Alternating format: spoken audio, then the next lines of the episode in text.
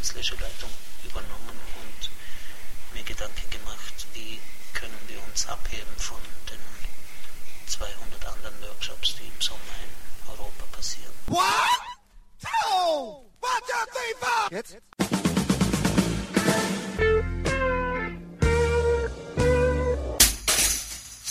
Herzlich willkommen in der Kulturviertelstunde von www.kulturwoche.at und einem Interview mit dem Bassisten Peter Herbert. Peter Herbert, österreichischer Bassist von Weltruf und künstlerischer Leiter des über die Grenzen hinaus bekannten Workshop JIMS (Jazz and Improvised Music Salzburg) traf Alfred Krondraff am Rande dieser Veranstaltung zu einem Gespräch. Peter Herbert, er hat im Sommer 2007 die von der Kritik hochgelobte CD Brillanza mit Waltraud Köttler und Hugh Warren aufgenommen, sprach über seine mittelfristigen Pläne, über seine Zusammenarbeit mit Waltraud Köttler und auch generell über durchkomponierte und improvisierte Musik sowie über das Ausbildungsniveau der Musiker in Österreich.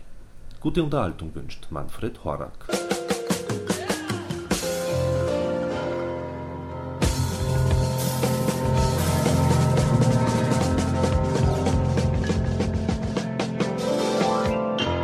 Die Waldauti hat ja parallel zu mir auch den Hugh Warren eingeladen zu dieser CD-Produktion und mit dem Hugh verbindet mich schon eine längerjährige Zusammenarbeit.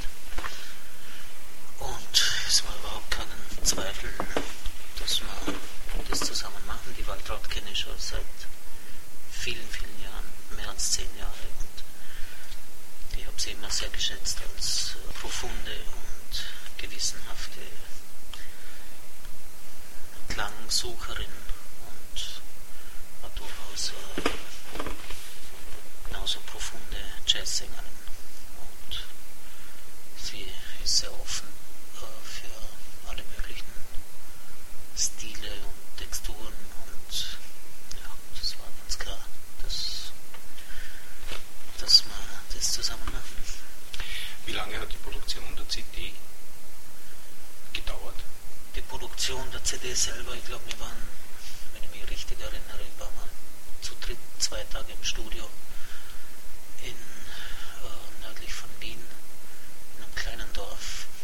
Äh, wunderbares Studio, ganz abgelegen und konzentriert. Und ich glaube, die Waldort hat dann nachträglich noch äh, an dieser CD gearbeitet.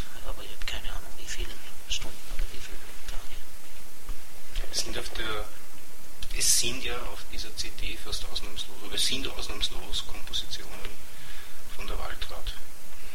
Äh, wie leicht fehlt es jemand, der so ein extrem breites Schaffenspektrum hat wie du, äh, innerhalb von so kurzer Zeit die Gefühle eines anderen so rüberzubringen, dass du letzten Endes damit zufrieden bist.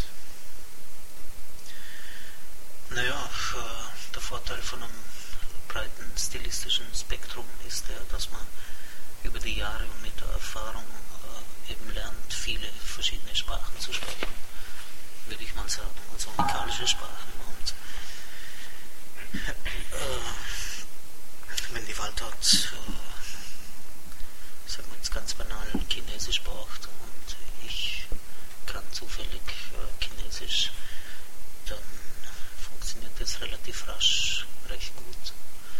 Und äh, im Endeffekt äh, ist ja dann die Waltraub, die mit meiner Umsetzung zufrieden sein muss.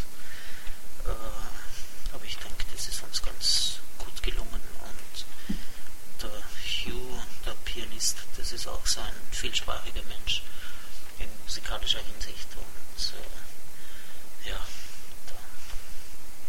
gibt eine das andere und man muss gar nicht viel über die Musik reden, sondern man beginnt eigentlich nur zu spielen und äh, man spürt innerhalb von ein paar Tönen, ob, ob man sich verständigt oder nicht. Also das ist ein Vorteil, wenn man älter wird und Erfahrung hat und schon viel, vielen solchen Situationen ausgesetzt war die Stücke sind ja alle durchnotiert. Äh, die Themen sind durchnotiert. Das, was wir, was wir draus gemacht haben, das ist natürlich nicht notiert, sondern das ist Interpretation.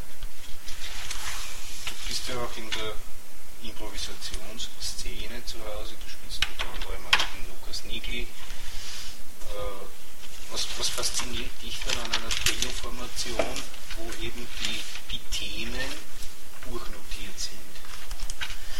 Naja, diese Themen sind nichts anderes als quasi Vehikel, äh, äh, die man dann benutzt für Improvisation. Es sind vorgegebene Strukturen, die einen gewissen Modus oder einen gewissen Mut vorgeben für die nachfolgende Interpretation. Und äh, ja, das hat ja Tradition. Äh, es gibt ja in der Klassik, wobei in der Klassik ist alles ausnotiert und da gibt es aber genauso bunte Stimmungen wie im Jazz oder in der improvisierten Musik. Und im Jazz äh, Standards sind auch nichts anderes als vorgegebene Strukturen die man dann äh, quasi als Improvisationsvehikel benutzt. Und ja, das ist ein ganz großer Teil meiner Beschäftigung mit der Musik, äh, vorgegebene Themen zu interpretieren. Du bist ja nicht nur Musiker als, als Ausübender, du bist ja auch Lehrer. Du unterrichtest zum Beispiel auch hier beim Jeans. Äh, wie, wie würdest du die, die Qualität der Studenten einschätzen. Hat sich da in den letzten Jahren irgendwas geändert? Ist sie besser geworden oder ist das Niveau eher gesunken? Na, es gibt eine spürbare Verbesserung äh, des Niveaus der Teilnehmer. Es, nachdem wir keine quasi Aufnahmeprüfung haben oder keine äh, Tapes, die man einschicken muss, um gewählt zu werden, äh, lässt sich nicht verhindern, dass natürlich auch äh, eher Anfänger zu diesem Kurs kommen. Aber das ist eigentlich auch willkommen, weil die äh, erfahren einfach im Dasein hier, wo andere schon sind und das ist sicher auch eine, eine sehr gute Motivation. Aber insgesamt ist er sehr spürbare Verbesserung des allgemeinen Spielniveaus zu merken von Jahr zu Jahr. Und äh, ich denke, in der Szene hat sich längst herumgesprochen, dass Salzburg mit Abstand der progressivste und innovativste Workshop ist in Österreich, wenn nicht in Mitteleuropa. Du bist jetzt schon seit wie vielen Jahren in Salzburg immer wieder tätig? Ich bin eigentlich von Anfang an dabei mit der Unterbrechung von ein oder zwei Jahren, wobei ich äh, die ersten sechs oder sieben Jahre war ich quasi als Bassist hier engagiert und in den Anfängen war das ein sehr ambitionierter, aber eher traditionsbewusster Jazz-Workshop, wie es hunderte andere auch gibt in ganz Europa. Und äh, ich habe dann vor drei Jahren die künstlerische Leitung übernommen und mir Gedanken gemacht, wie können wir uns abheben von den 200 anderen Workshops, die im Sommer in Europa passieren. Und äh, ich komme ursprünglich aus der Klassik und habe regelmäßig durch meine Komposition viel mit klassischen Ensembles zu tun und klassischen Musikern, die inzwischen auch zeitgenössische Musik spielen und zum Teil auch das Klangvokabular von improvisierenden Musikern verwenden, aber eben nicht in einem improvisierten Kontext, sondern in einem notierten Kontext. Und es gibt, äh, da gibt es einen Graubereich zwischen improvisierter und komponierter Musik, der